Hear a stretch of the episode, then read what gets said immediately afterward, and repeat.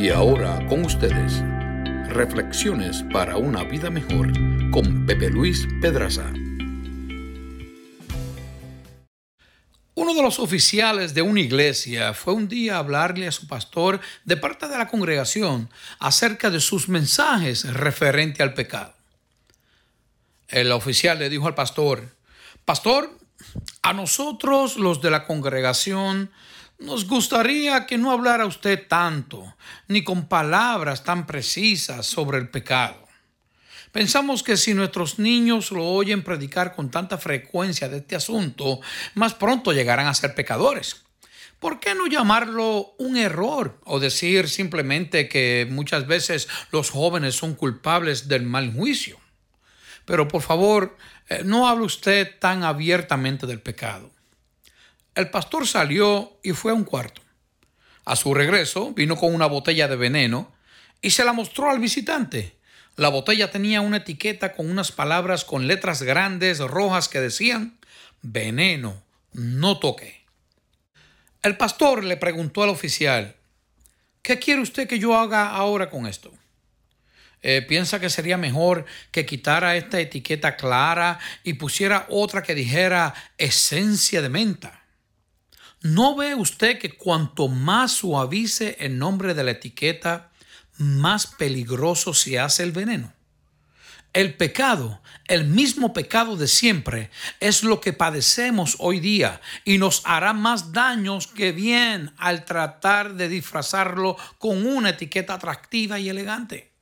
No necesitamos una nueva palabra para expresarlo. Lo que necesitamos es enterarnos de lo que la palabra que ya tenemos significa.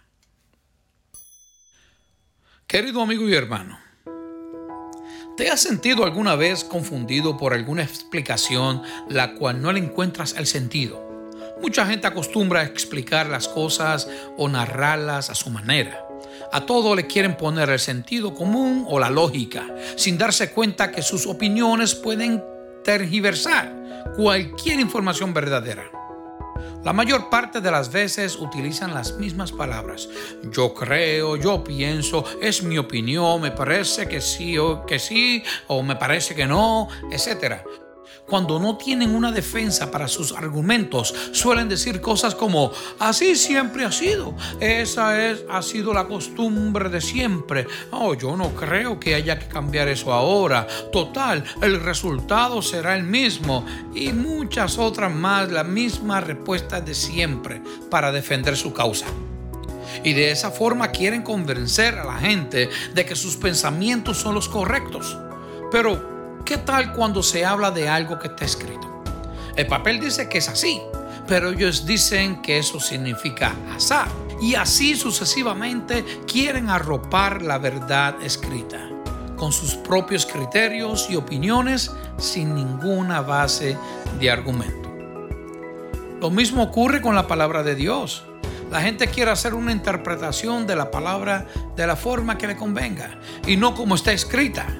La palabra no necesita interpretación, con la excepción de algunos capítulos de Apocalipsis, pero muchos la quieren suavizar con tal de no perder feligreses de su iglesia.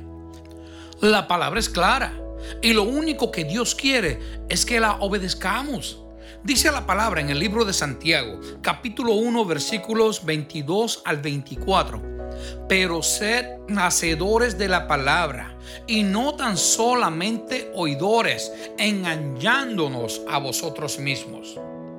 ¿De qué nos vale escucharla, leerla y no obedecerla, poniendo interpretación personal? A muchos les molesta la palabra, especialmente si lo que dice en ella lo acusa de algún pecado. Lo primero que te dicen es, ah, eso lo escribió un hombre. Bueno, yo les puedo asegurar que si la hubiera escrito un caballo, entonces yo quedaría un poco en duda. Pero ya he leído en la palabra de Dios que el Señor hizo hasta a un burro hablar. Y también dijo que si callamos, las piedras hablarían. Así que, ¿cómo no poder hacer que un caballo escribiera? En una ocasión, unos discípulos de Cristo comenzaron a irse porque la palabra de Jesucristo era ofensiva para ellos. Cuando los doce discípulos se lo dijeron a Jesucristo, Jesucristo le dijo a los doce, ¿quieren irse ustedes también? Eso lo vemos en el libro de Juan, capítulo 6, versículo 67. Porque Jesucristo no iba a vender ni a cambiar su palabra para que otros estuvieran contentos. Ese es el problema hoy día en muchas iglesias. Han suavizado tanto la palabra que ya muchos cristianos parecen más mundanos que cristianos, porque se les ha enseñado que Dios solo mira el corazón, que puede seguir su vida como la están llevando hasta ahora, imitando al mundo. Dice el libro de Hebreos capítulo 4 versículo 12, porque la palabra de Dios es viva y eficaz y más cortante que toda espada de dos filos y penetra hasta partir el alma y el espíritu, las coyunturas y los tuétanos y discierne los pensamientos y las intenciones del corazón. Dice Lucas capítulo 11 versículo 28 y él dijo, antes, bienaventurados los que oyen la palabra de Dios y la guardan. Dice el Salmo capítulo 119, versículo 9, ¿con qué limpiará el joven su camino? Con guardar tu palabra. Dice en, el libro de Juan, capítulo 6, versículo 60 al 61. Al oírlas, muchos de sus discípulos dijeron, dura es esta tu palabra, ¿quién la puede oír?